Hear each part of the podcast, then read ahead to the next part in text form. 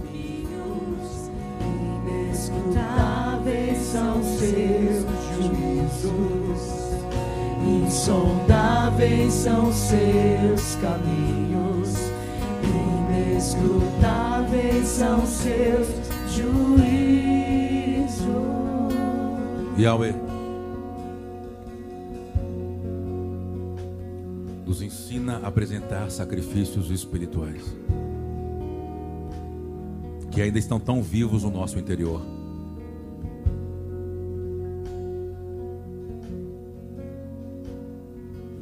E alguns momentos se mostram tão perto, nos tornando ou nos dando outra forma que deveríamos já estar prontos, nos deformando. Nós não queremos apresentar apenas as nossas emoções, as nossas tristezas. Tudo é teu, toda a nossa vontade. A vontade de ser visto, a vontade de continuar sendo o durão, a durona, o ofendido, o problemático, o narcisista, o hedonista. Cada um tem a sua inclinação no interior. Nós queremos declarar que tu és o nosso Senhor. Tu és o Senhor de fato. E se a gente não sabe lidar com a sua soberania, nos rendendo, que o teu espírito nos provoque, nos ensine, nos instrua a quebrantar nosso coração e espírito, para estarmos sujeitos diante da tua realeza. Não permita mais ficar vivo em nossa vida, em nosso interior, a mentira, o engano.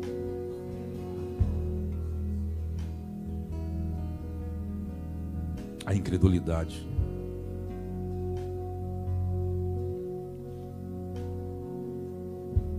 A postura que nos faz anular a obra redentora do teu filho. Nós queremos nos render de dentro para fora.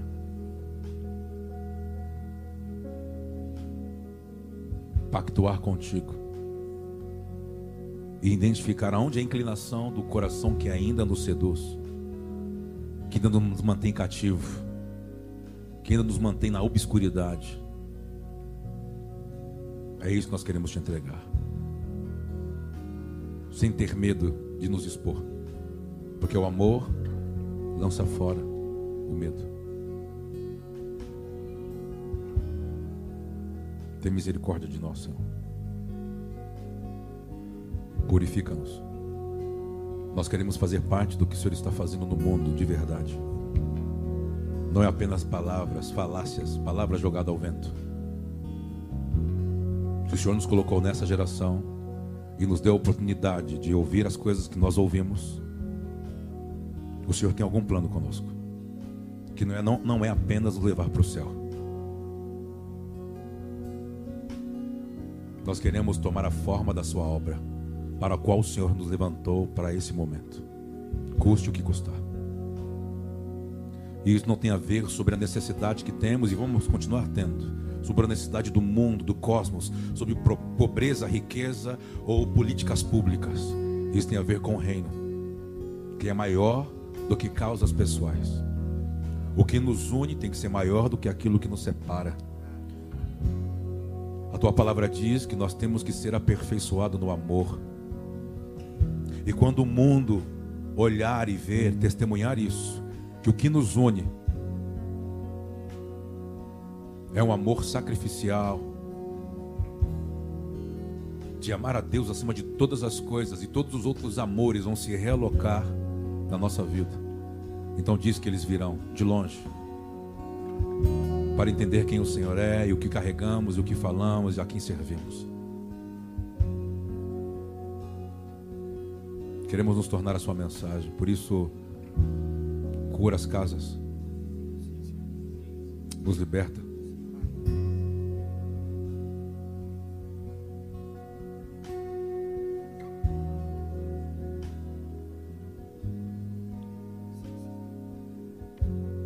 O Senhor nos formou para dominar, mas como somos dominados por tantas coisas que ainda estão dentro do nosso ser.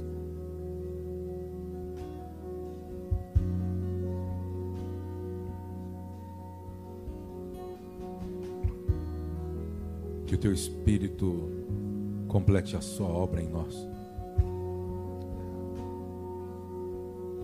Que o teu Espírito complete a sua obra em nós. E que nós não possamos mais nos esconder atrás de grifes, de roupas, de perfumes, de sapatos, de bolsas.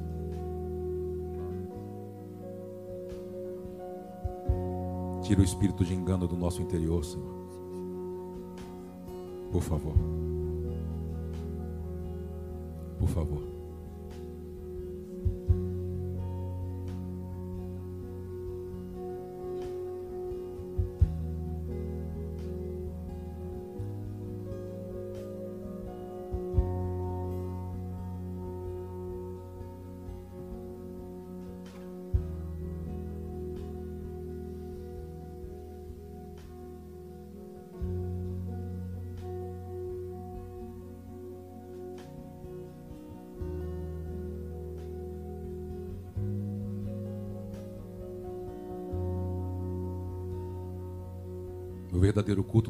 Ouvimos uma palavra que fala com a gente, ou a gente canta o louvor que a gente gosta, ou quando a gente diz que eu estou sentindo um arrepio. O verdadeiro culto é quando a gente só entrega.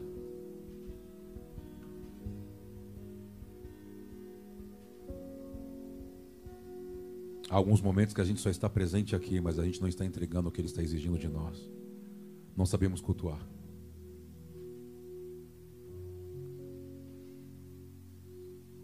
Impressão que eu tenho no meu espírito que é o Pai quer nos levar para um lugar onde nós possamos aprendê-lo a cultuá-lo.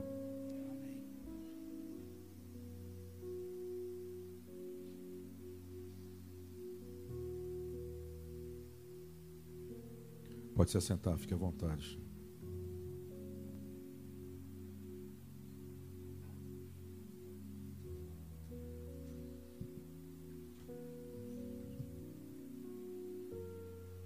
Quando falamos sobre o plano do Senhor, falamos sobre o amor do Senhor, que o Senhor nos amou primeiro.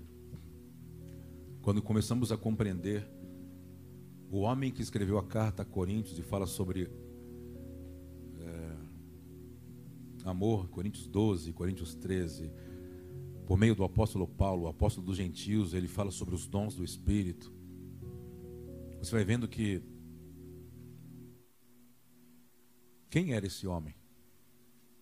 Vocês estão aqui? Bom dia. Quem era esse homem? Era um homem que foi preparado para ser rabino.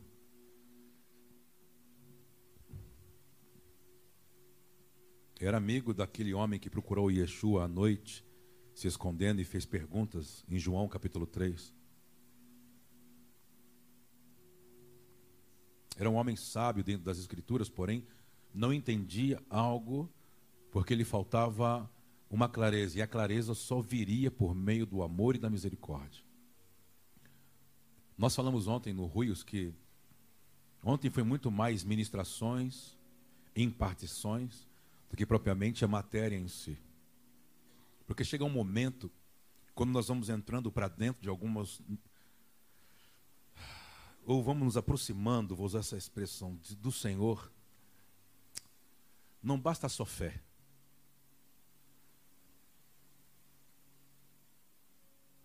Porque para mim há momentos, por exemplo, que você pode trazer algo para o Senhor. Homens que vão elevar e levar ofertas a Ele, sacrifícios espirituais. Ponto. Mas existem lugares, pessoas, altares que é a presença dele que vem. Não é você que vai. E para mim, quando isso acontece, essa subversão, é quando ele consegue olhar homens que não olham apenas para suas mãos, que não querem apenas poder, que não querem apenas dons ou dádivas ou bênçãos. São pessoas que de fato querem entender quem ele é, a sua essência. E as escrituras dizem, né, o apóstolo, que nós sabemos, como João fala, Deus é amor. A natureza dele é amor. Por que eu estou falando de, de um homem, né? Falando de Paulo e Pedro. Paulo, ele é um homem que matava os cristãos perseguir a igreja. Até que um dia ele tem um encontro com alguém que vem de tromba com ele. Ele fica cego durante três dias. nesses três dias, algo falou com ele. O que você faz é sem entendimento. O que você tem é apenas letra e uma lei. E essa lei gera morte, não gera vida. Por que você me persegue? Ele diz, mas quem está falando comigo? Eu estou perseguindo quem? Ele diz, quando você persegue a minha igreja, quando você persegue os cristãos, os meus discípulos, você persegue a mim. Ali você vê um impacto e a partir dali esse homem vai se tornando, vai tomando a forma da obra legítima, o propósito real. E depois de alguns anos ele escreve cartas que chegam até nós no Ocidente. Existem coisas que o Pai não irá fazer até com que a gente não é orar por poder ou orar para santificar. Está nos faltando o amor. Esse amor não é apenas um amor é, sentimental, um amor oscilante. Eu vejo pessoas que, por exemplo, no começo dos seus relacionamentos, as maiores crises é porque assim, ah, eu, eu, eu fiz juras de amor, eu fiz pacto de amor, e nas primeiras daí falam assim, nós nunca brigamos. Eu falei, então na primeira briga vocês vão se separar.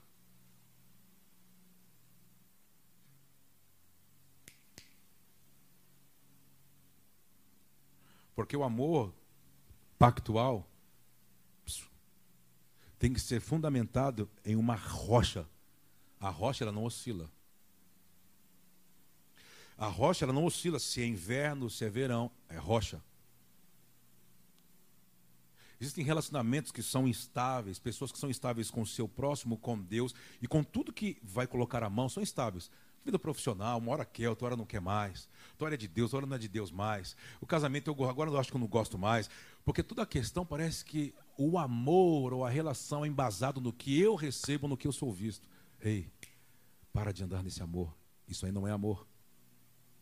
Põe isso na rocha. Cresça. E se você crescer no amor, aquele que tem a natureza do que você diz que tem, vai aprender a se relacionar com você. Por quê? Tudo que Deus se relaciona, o pacto tem um nome: amor.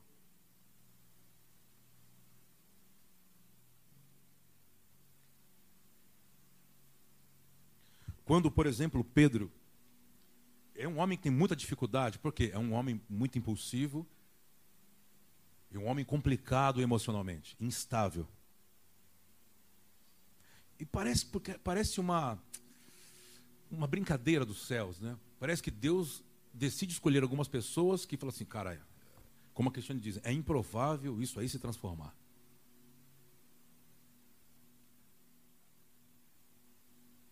Deus olha para um cara duro, que a base dele era o talento, a pescaria, a tradição familiar.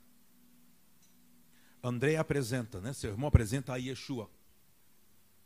Quando ele vai cumprimentar, Yeshua diz: Eu sei quem é você. Aí Pedro, como assim você? Eu sei quem é você. Você não é filho de Jonas. Você não é Simão, filho de Jonas. Não, eu sou sim disso. Eu vou desenvolver você. Você é uma pedra bruta. A palavra Simão, Barjona, significa como fosse um bambuzinho que o vento bate fica assim. Qualquer coisa, ele diz: Eu vou tornar você, essa pessoa instável, em uma rocha. A grande questão é quando o amor de Deus tem que alterar sua natureza tem que alterar a sua forma de pensar, de ver a vida. E o grande problema é que a gente vai construindo um mundo que a gente fala assim: não, não, não, aqui ok, aqui não. E talvez chegue um momento que ele aperta a tecla pause. Pá! Ou é tudo, ou eu não quero nada. Porém, se ele te escolheu de fato para que na sua geração você desenvolva um plano com ele, não tem pause. Ele vai acelerar. Mesmo que você não queira, ele diz: Eu te escolhi. Mas eu não quero, ele diz. Onde ele anula esse argumento é: eu te amei primeiro. Primeiro. Se ele diz para você, eu te amei primeiro, não, não quero, eu vou correr. Para onde, Arroz? Para onde ele vai correr? Aquela música sua lá, como é? Eu vou para onde, Arroz? Vou para o céu. Mas quem é o Senhor do céu? Eu vou para o inferno. Não, o inferno, o diabo está lá. Não está lá. Alguém tomou a chave da morte do inferno. O inferno que você diz não tem dono. Aliás, está na mão de alguém que diz também que é o teu Senhor. Não, vou para o Japão. Mas o céu também está lá. O céu cobre toda a terra. Eu vou para a lua. Ué. Diz que aonde ele está, há um mar de vidro. E quando diz que alguém olhou debaixo do mar de vidro, estava o espaço. O cosmos. Então tem alguém acima do que você acha. O que está dizendo? Eu te amei primeiro e te entrelacei com laços de amor. O que está dizendo? Você tem como desatar um nó de Deus? Tem? Então você tem que fazer o quê? Apresentar sacrifícios espirituais. Pedro tinha dificuldade, por quê? Era muito racional. Fernando, tem como colocar o que a gente colocou aquela imagem do da tábua, das duas tábuas da lei no cérebro? A questão racional e a questão emocional. Seria legal você que está nos assistindo e você dar uma olhada nisso. O lado direito e o lado esquerdo do seu cérebro. Hã? Tipificando, lembra as tábuas da lei? Vamos tirar 613 leis. Não tirar, mas só olhar para os 10 mandamentos. Mais fácil, né? Do lado racional, ele está dizendo aquelas leis que você tem que obedecer por amor, um amor frio. Você não tem que sentir. Eu não sinto, eu não faço. Não, querido. Dá uma olhada. Eu sou o Senhor teu Deus. Êxodo 20. Não terás outros deuses. Você não tem que sentir para crer nisso. A obediência tem que ser fria. Não farás para ti imagem de escultura. Não tomarás o nome do Senhor teu Deus em vão. Lembra-te do dia do Shabat para o santificar. Aí o lado emocional, né? O lado mais, ai, mais coração. Honra teu pai e tua mãe. Não, eu não posso honrar, eu não sinto. Ah, você não sente?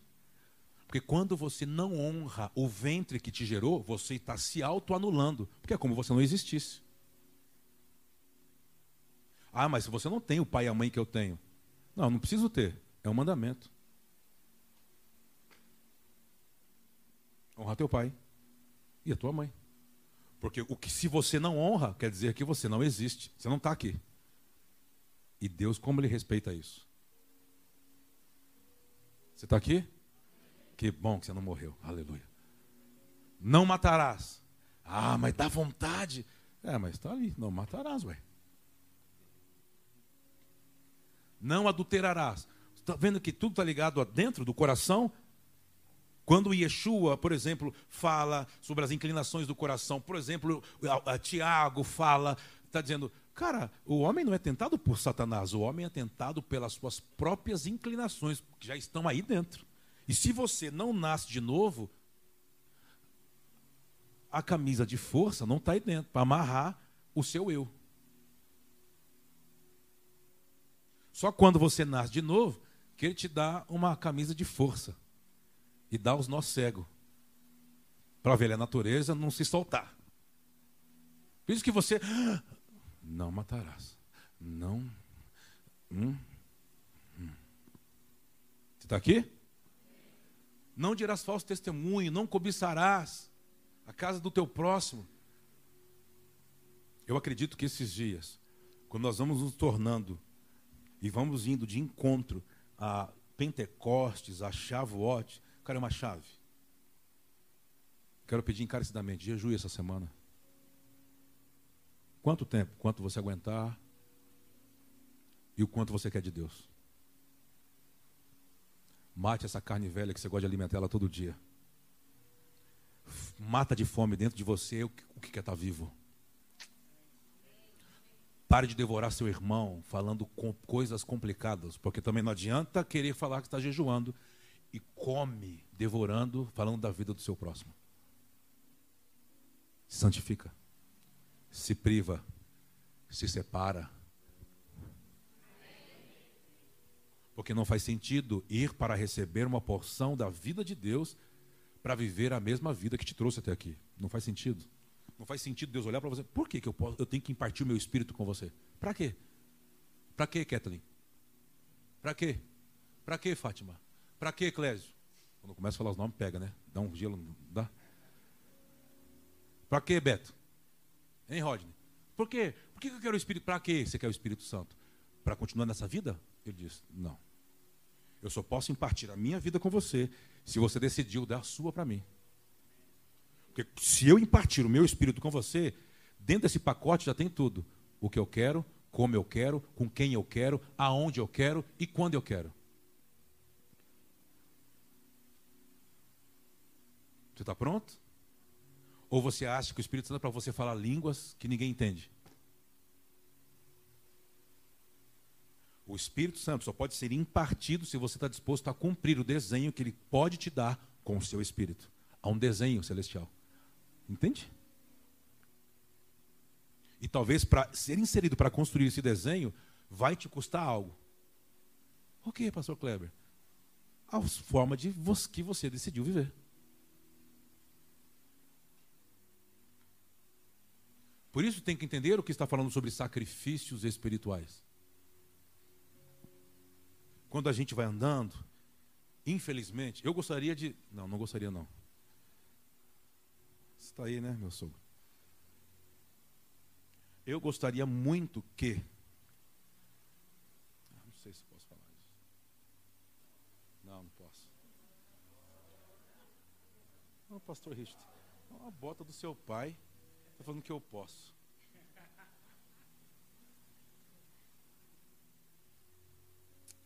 E quando a gente vai lidando, vai passando entre vocês, o pai vai fazendo a gente olhar algumas coisas que é apenas misericórdia, o amor que faz a gente perceber o que a gente percebe. E às vezes perceber o que a gente percebe não vai se resolver com uma oração. E nem com uma palavra profética. E às vezes você decidindo obedecer. E não obedecer, eu sinto para fazer. Você tem que obedecer, porque isso é uma forma de Deus trabalhar com você. E às vezes você está lutando. Porque você tem toda uma mente é, condicionada Abre mão dessa mente condicionada, desse seu jeito de viver. Porque quando a gente vai se aproximando de Pentecostes, ei, ele apareceu para 500, mas só tinha 120 no dia. Por que então? Onde estão os 380? Tinha uma mente condicionada dizendo: ah, não, se receber o Espírito é isso, vou voltar para a minha vida.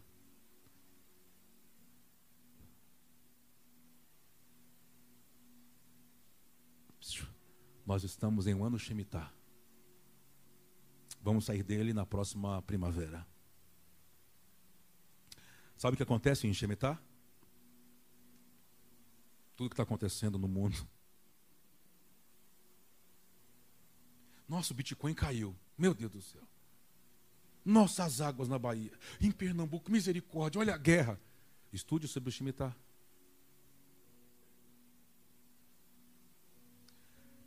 Quando falávamos, cuidado, antes do próximo Shemitah, haverá algo no mundo que vai nos preparar quando a gente agora vai melhorar. Então, quem sabe da lei não fica criando falsas expectativas, entendeu? Porque nós saímos, quando saí, eu fazia, ih, vamos sair do Covid e vamos entrar no Shemitah. E não vai voltar nada normal. E quando a gente sair do, do Covid, vai entrar em Shemitah, vai ser o ano político. Mas tem gente que quer abrir negócio não sabe da lei. E está forçando. Me abençoa, Deus, abre a porta. E Deus assim, sacerdote, fala do Shemitah para eles. Não vai crescer. Porque aí contra a natureza do Criador. é um ano de uma pausa. E tudo aonde o homem põe a sua segurança.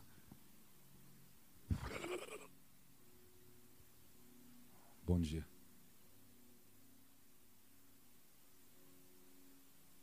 Não tente forçar coisas que não estão andando. Entenda que há um senhorio e que ele estabeleceu mandatos, leis. Apenas se renda. E no, na sua rendição, ele pode comunicar a você. Mas se você é um cabeção, Deus tem que fazer porque Ele me ama. Ele tem que fazer porque eu ouvi a voz dele. Ok, querido, eu também ouvi a voz dele. Tem coisas que a voz dele está construindo depois de 12 anos na minha vida. Eu também ouvi a voz dele. Com sete anos de idade. Com seis anos de idade. Eu ouvi a voz assim: Olha, chegará um momento que eu vou te levantar. Eu tinha seis anos de idade que eu vou te levantar, que eu vou fazer, você vai viajar, papapá, vai acontecer. Chegará um momento que você vai construir algo. Eu assim, ó, construir algo? Para mim, onde você vai instruir pessoas. E vai chegar um momento que quando você tiver 42 anos, eu tinha 6 anos de idade. Quando você tiver 42 anos, olhar para minha mãe assim, mãe, que 42 anos? Ela assim, cala a boca. Estou com 42 anos hoje. E tudo que ele falou com 6, 7, 42 anos, saindo do Shemitah, pum, acionou. Se submeta em amor. Não se submeta, porque é uma obrigação, porque se eu não fizer. Não, não, não. Continua, continua desse jeito. Continua é melhor. Quando eu vejo essas questões por obrigação, isso gera um medo em mim, dá uma frieza, sabe por quê? Porque um dia alguém ouvia o apóstolo Paulo. O apóstolo Paulo. Só que continuava a ter uma vida estranha, entende? Mas continuava ouvindo, ouvindo, ouvindo. Aí Paulo um dia fala assim: Vamos fazer o seguinte, vamos entregar fulano para Satanás. Aí o pessoal, o que, que, é isso? O que, que, é isso, pastor Paulo? Vamos entregar o irmão para o Satanás? Sabe por quê? Porque se ele continuar nos ouvindo, o que ele está ouvindo, e aquilo não afeta, não transforma, ele já está condenado. Se nós entregarmos ele a Satanás, o que vai alcançar ele é a graça e a misericórdia, ele pode ser salvo. Mas aqui, ele já foi. Por isso chega um momento que é onde você está, você não pode ficar eh, impenetrável, entende? Errou. Foi comigo não. Ih, pastor Kleber, sai fora. Ih, ó, ó o gato. Ó, ih, se foi em mim, já foi. Submeta assim, amor. Sabe por que, que Pedro demorou para entender o plano?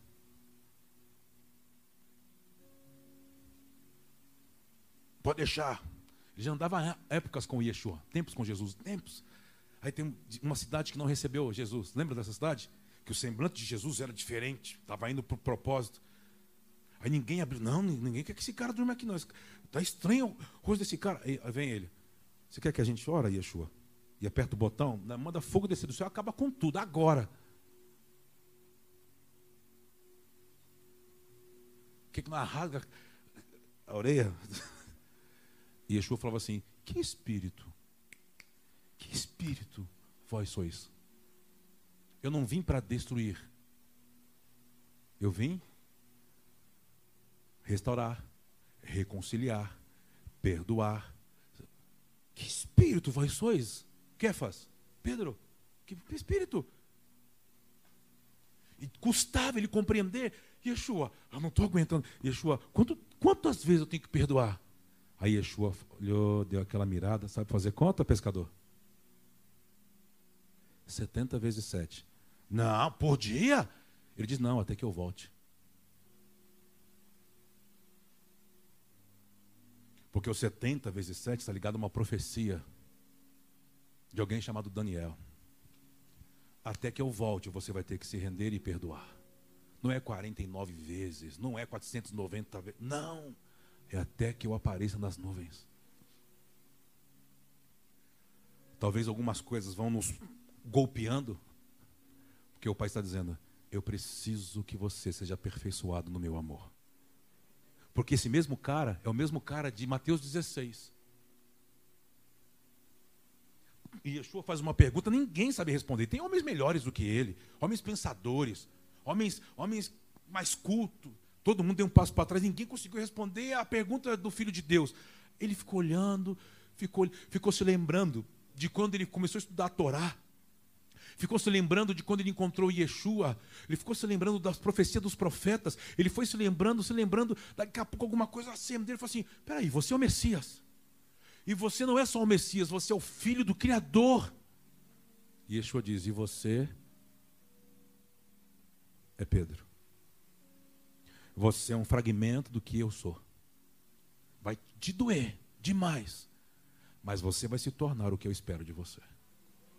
Você vai vendo como ele vai trabalhando com Pedro. Tinha os três, mas quem tomava bronca? Era Pedro, Tiago e João, mas quem tomava bronca, Fagner? Eu ia dar bronca no louvor. Quem que eu pegava, Fagner?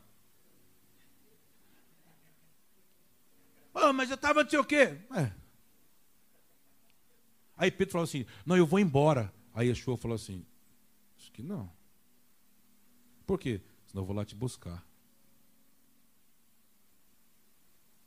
Daqui a pouco, ó, você não vai mais pescar. Não vou mais pescar? Não, acabou. Você vai pescar alma, pessoas. É mesmo? Aí um dia Yeshua fala assim: Ó, oh, tá pronta a varinha? Ele falou: Que varinha? Vai pescar. Pescar? Vai pescar onde? Ah, mas você não falou que não ia pescar? Agora você, você acha que eu sou o quê? Uma hora é, outra hora não é? E Yeshua só assim.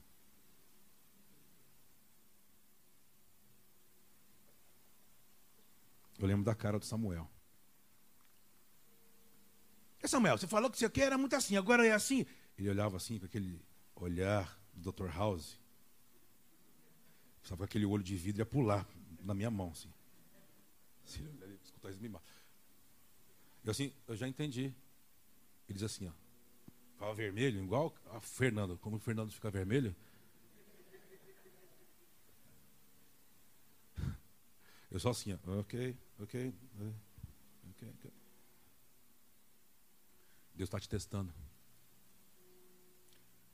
Deus fala para Abraão assim: Escuta isso. Pega o teu filho, teu único filho, pega cutelo, fogo, sobe e sacrifica. Aí ele, sacrificar? É, porque você mudou o seu coração. Aí ele faz tudo, obedece. Quando chega lá, amarra o, o, rapaz de 40, 37, 40 anos, amarra aquela coisa toda. Quando vai. Não, não, não, não. Pode desamarrar.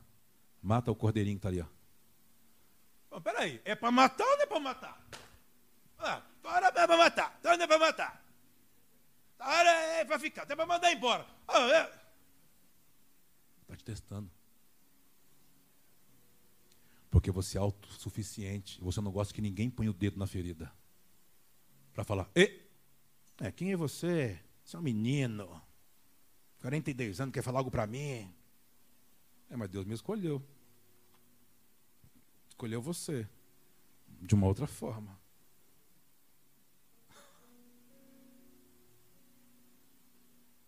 Não tem como discutir. Tinha pessoas melhores do que Pedro. E por que, Deus escolheu Pedro? Porque Deus ele quer revelar a forma de ele revelar a graça dele. Ele pega aquilo e fala assim: tá vendo isso aqui? Vocês vão ver o que eu vou fazer com isso aqui. Assim foi comigo. E os que menos crê, quem são os que menos crê? Os que menos crê, vai, coragem, eles não estão assistindo não, pode falar. Os que menos crê na sua transformação, quem são? Ah, tá vendo que eu não estou sozinho, Cristiane? Aleluia. Não, o pai da Cristiane está aqui, mas o pai da Cristiane é truta, só aí. Flamenguista. Ainda bem que o pai dela está aqui, não é o meu. Não o meu já levanta. E aí, negubinho? Lembra aquela vez que você caiu em. Nossa, entendeu? Todo mundo quer falar o seu podre. Quem quer acreditar no senhor? Eu não levo, eu não levo mais minha família, só levo a família da Cristiane. O meu sogro, o meu sogro me defende e o outro me descobre. O outro só quer lembrar os podres. Aí o meu sogro, ô, oh, nego velho, o seu filho é um homem de Deus, rapaz. Casou com a minha filha. Oh, olha o livro que ele escreveu. É, não é, papai? É meu advogado, rapaz. E o Cacá? É power.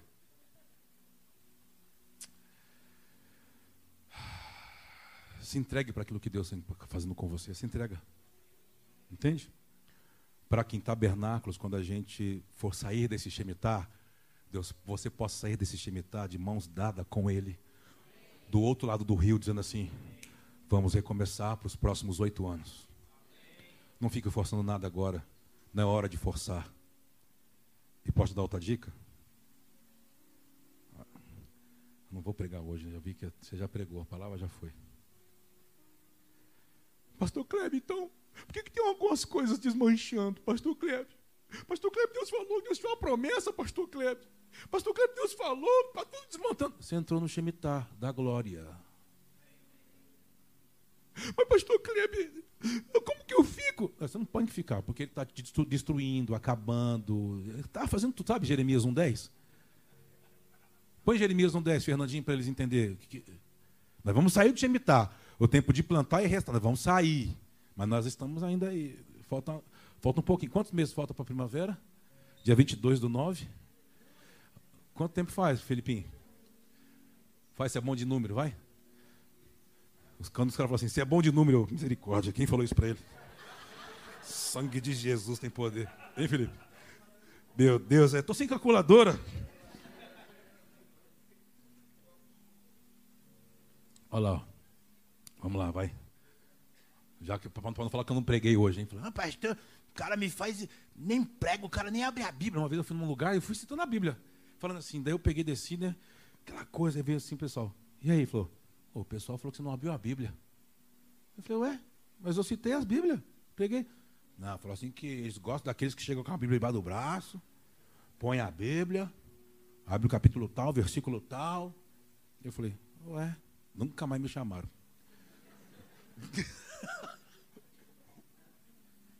Mas eles ficam me assistindo todo domingo.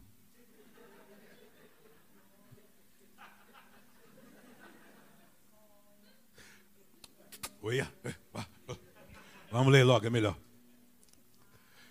Vê, eu hoje concedo autoridade a ti sobre as nações e reinos para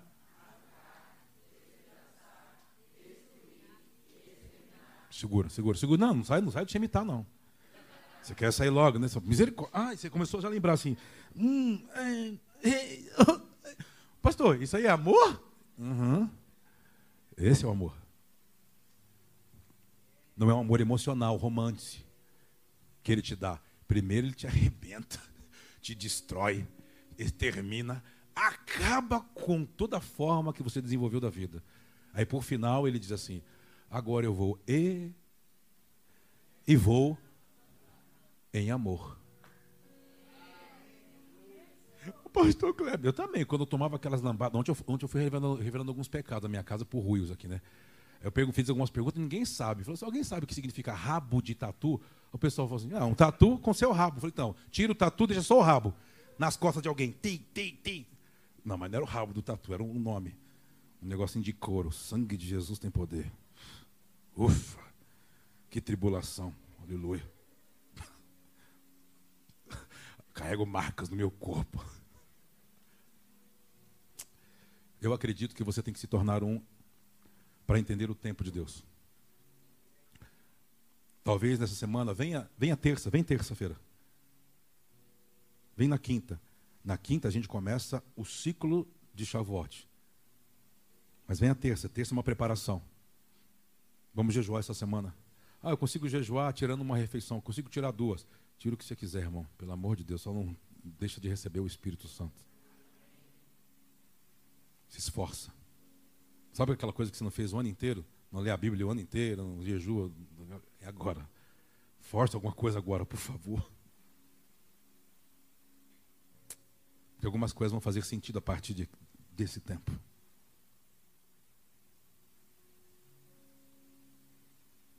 Pedro custou muito entender, porque era uma briga. Ele, não, ele queria se entregar ao plano, mas algo dentro dele falava assim: a razão, não, entrega não, você é Pedro, você é o cara. Aí Yeshua falava assim: Sabe por que Satanás está pedindo você para o meu pai? Como assim? Porque você ainda não se entregou por inteiro. Então Satanás sabe uma lei que faça com que ele possa te afetar. Quando você fica nessa. Ou é sim. Isso aqui é do quem? Ou é sim? Passou disso? O que é procedência maligna? Há um idioma maligno que gera indecisão. Uma cultura que deixa sempre você. Eu quero, não quero mais. Não, não quero. Agora eu sinto. Agora eu não sinto mais. Ele diz assim: é aí que ele está. Então Yeshua fala para Pedro: Satanás pediu você para o meu pai. Aí, aí Pedro, Yeshua, nós somos amigos. Por favor. E aí ele diz assim: Está treinando? Por quê? Vai dar volta no campo. Começa a correr uns 10 quilômetros por dia. Vai, levar, vai, na, vai na academia dos. Vai tomar. Por quê? A luta já foi marcada. Aí Pedro assim: Como assim, Yeshua? Você não quis se entregar, então nós te entregamos. Para quê? para você aprender a ter resistência. Por quê? A mágica não funciona, Jeremias 1,10. Aleluia. Por quê? Porque, Pedro, nós estamos em um processo com você em desconstrução para construir algo que está aí dentro, mas está debaixo de escombro. O que você está vivendo que você já viveu, pode fechar um ciclo a partir daqui a alguns meses. Quanto tempo? Ih, não está batendo. Quantos meses? E aí, Michele, vem, não fala nada? Fica me olhando? Cinco meses? Michele, eu acho que eu estou entendendo. Quatro meses ou cinco meses, Tiago?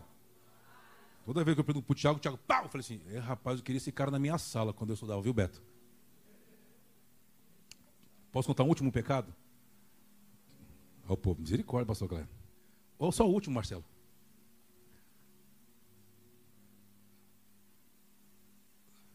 Não posso, isso aí vai incentivar um monte de gente. A gente tinha um amigos na sala de aula. Não chora, estou falando da minha sala de aula, você está chorando? Aí tinha um amigo em comum que ele sabia igual o Tiago assim, aí a gente dava a prova para ele fazer. Aí a gente dava um negocinho para ele na hora do se recreio. Nosso amigo. Aí sabe o que aconteceu? O que aconteceu, irmão do Jesus, o Anderson? Eu passei de ano e ele repetiu. Aí ele foi assim, não, professor, isso aí não pode. Eu assim para ele assim, não pode o quê? Dizendo no pé dele. Eu estudei. Me perdoa antes, você é amado de Jesus, meu irmão. Deus fez comigo, pode fazer com você também. Cara, ele foi retido, ele ficou. Ele me olha assim, eu falei, e aí? Falei, aí, Anderson! Ele falou assim.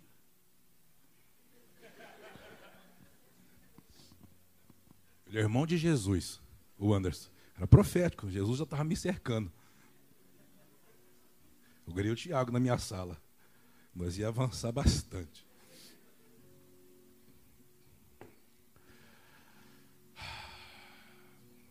Não desista. Permaneça. O que vai fazer você permanecer? O amor. Como assim?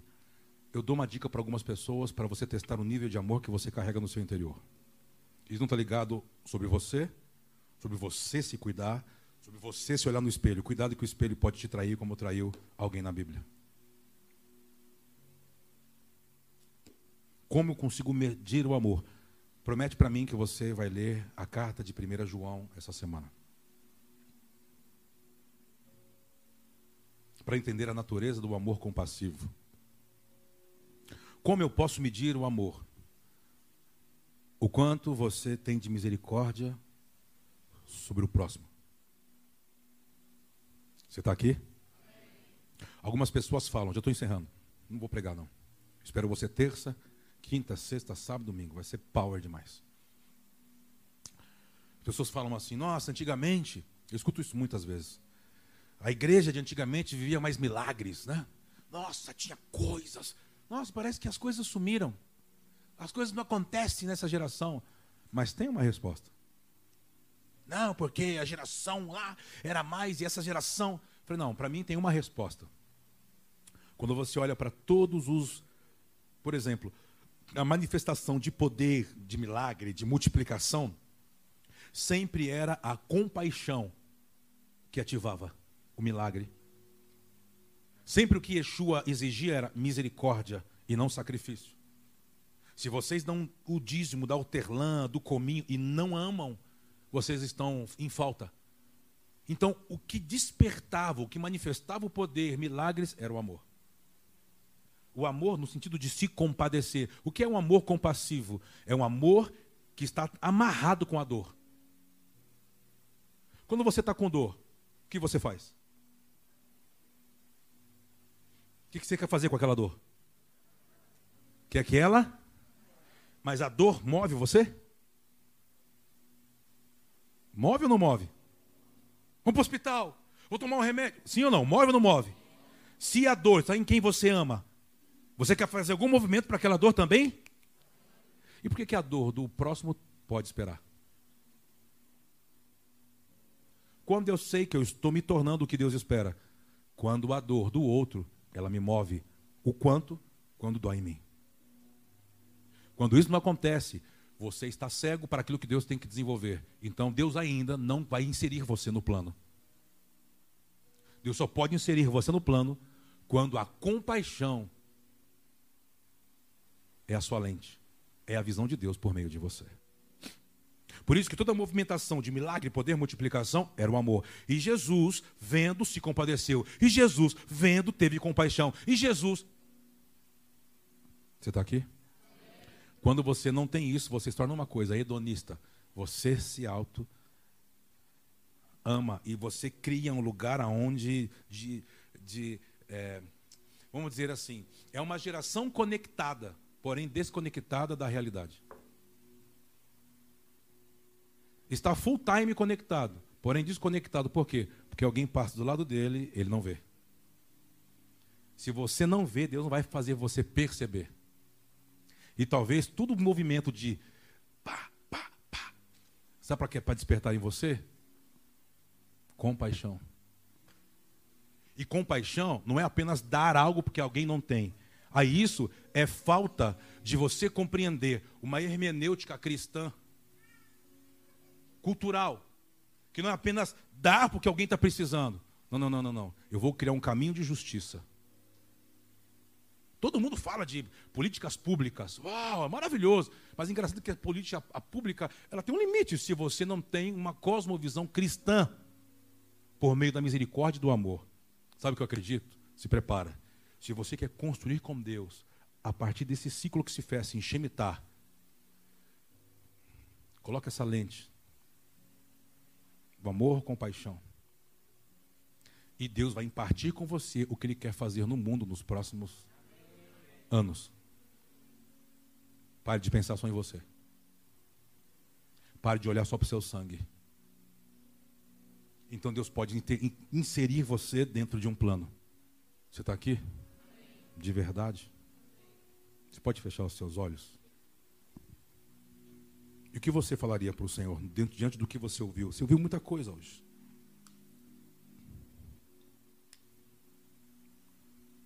Eu percebo que tem pessoas que você, você tem uma sede de você entender, querer entender o que Deus quer fazer.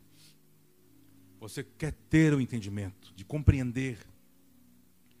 Mas o Pai está pedindo algo a você. Se entrega. Se entrega.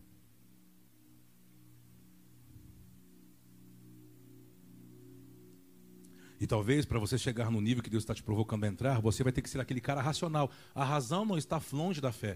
Na verdade, ela, faz, ela dá sentido à fé. São irmãs. Algumas coisas você vai ter que começar a colocar como hábito, mesmo sem sentir. praticar pela fé. Até que aquilo se torne um com você e comece a gerar uma vida. Quando Deus olhar para você, Ele vai começar a fazer teste com você. Quais são os testes? Ele vai fazer com você começar a olhar necessidades ao seu derredor. Para alguns você vai ter que dar, para outros você vai ter que dar um abraço, para outros você vai ter que orar, para outros você vai ter que amar. Mas ele está dizendo: quem é que está disposto a sofrer pela dor até que alguém esteja apto para mim? Se entregando a todo tempo, até que ele seja aperfeiçoado. E Yeshua suportou tudo, porque ele aprendeu com a dor, um amor que aprende por meio da dor, que sofre. Talvez tudo que Deus está fazendo, eu olho para algumas pessoas e eu sei que você perdeu dinheiro, eu sei que você tomou prejuízo, eu sei que você não conseguiu chegar. Sabe por quê? O Pai colocou algumas circunstâncias ao seu derredor e você fechou os olhos para isso, e era a sua oportunidade.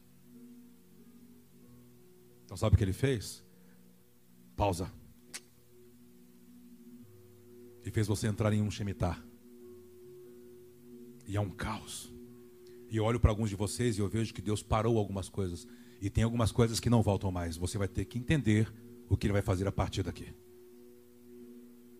Ligado a empreendedorismo, desenvolvimento, ideias. É como veio uma curva.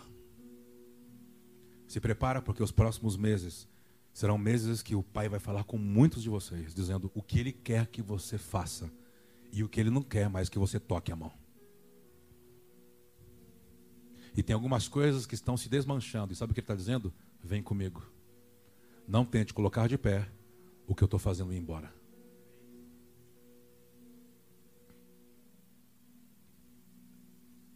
Yahweh. Eu sei que são dias do Senhor se revelar a nós por meio de sonhos, visões, palavras de conhecimento, porque estamos nos aproximando de dias especiais. Nós não queremos passar como fosse um ritual, uma festa pagã. Nós queremos que o espírito de Shavuot, de Pentecostes, se podemos falar, opere em nós possamos ser afetados para conhecer o Senhor por dentro. Rinene. Eis-nos aqui. Eu sinto, eu não gosto de falar essa expressão, mas que algumas pessoas precisam vir. Vem cá. Estar aqui entregar de verdade, sabe? Não volta para sua casa com aquilo que você tem que deixar aqui. Entrega o que ele está te pedindo.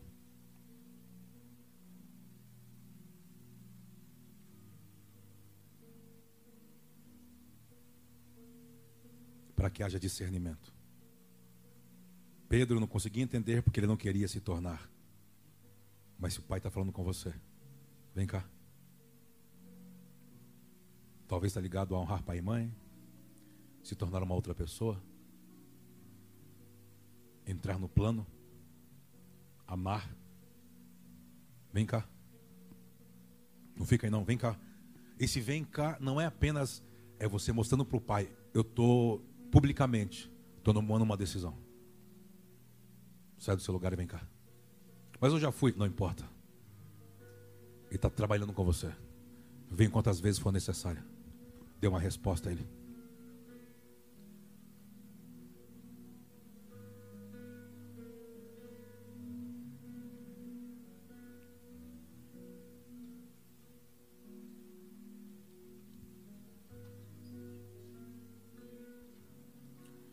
reino de Deus não é um reino de conveniência, é um reino de renúncia. E quanto mais você perde, de fato você está ganhando. Chega uma hora que não dá mais para levar do nosso jeito. Você não pode mais caminhar do seu jeito. Você não pode mais ficar lutando.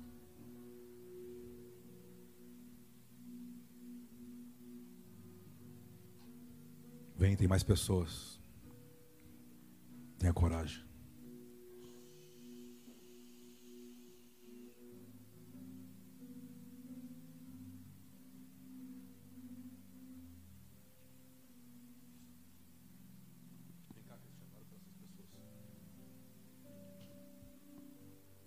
Tem mais pessoas, sai do seu lugar.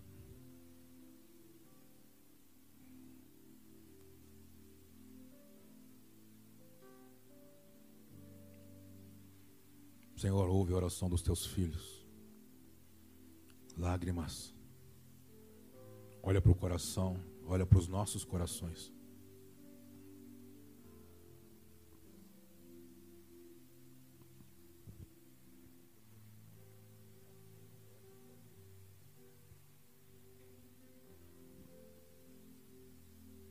Sua palavra diz que os seus ouvidos não estão agravados para que não possa nos ouvir.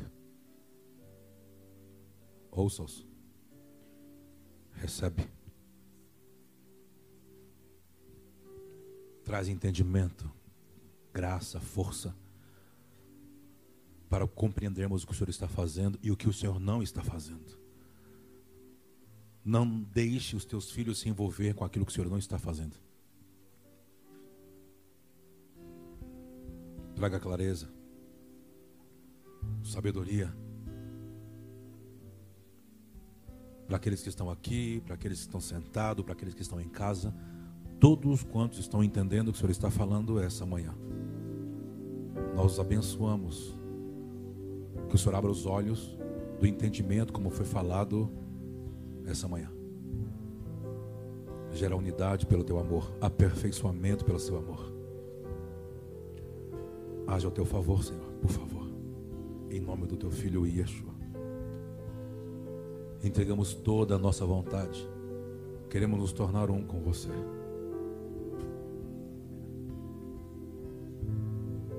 Profetizamos um tempo dos próximos quatro meses. Que o Senhor venha direcionar de fato. O que o Senhor exige das famílias, das casas, dos homens, das mulheres. Em teu nome, Yeshua.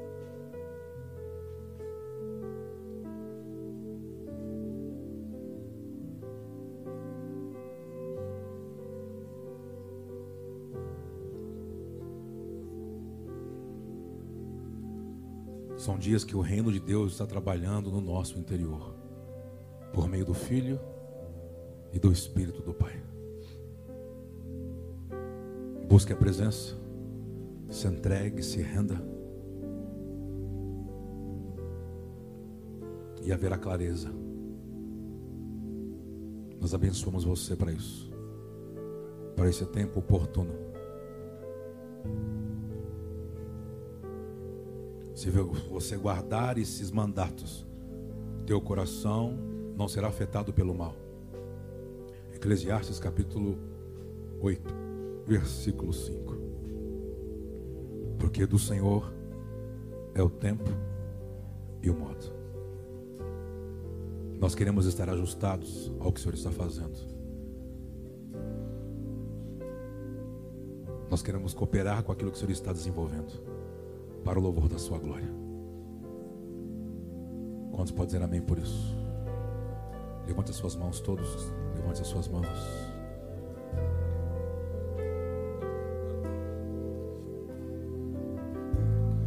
Antes de eu falar, tu cantavas sobre mim. Vamos todos declarar. Se coloca de pé no seu lugar, vamos juntos.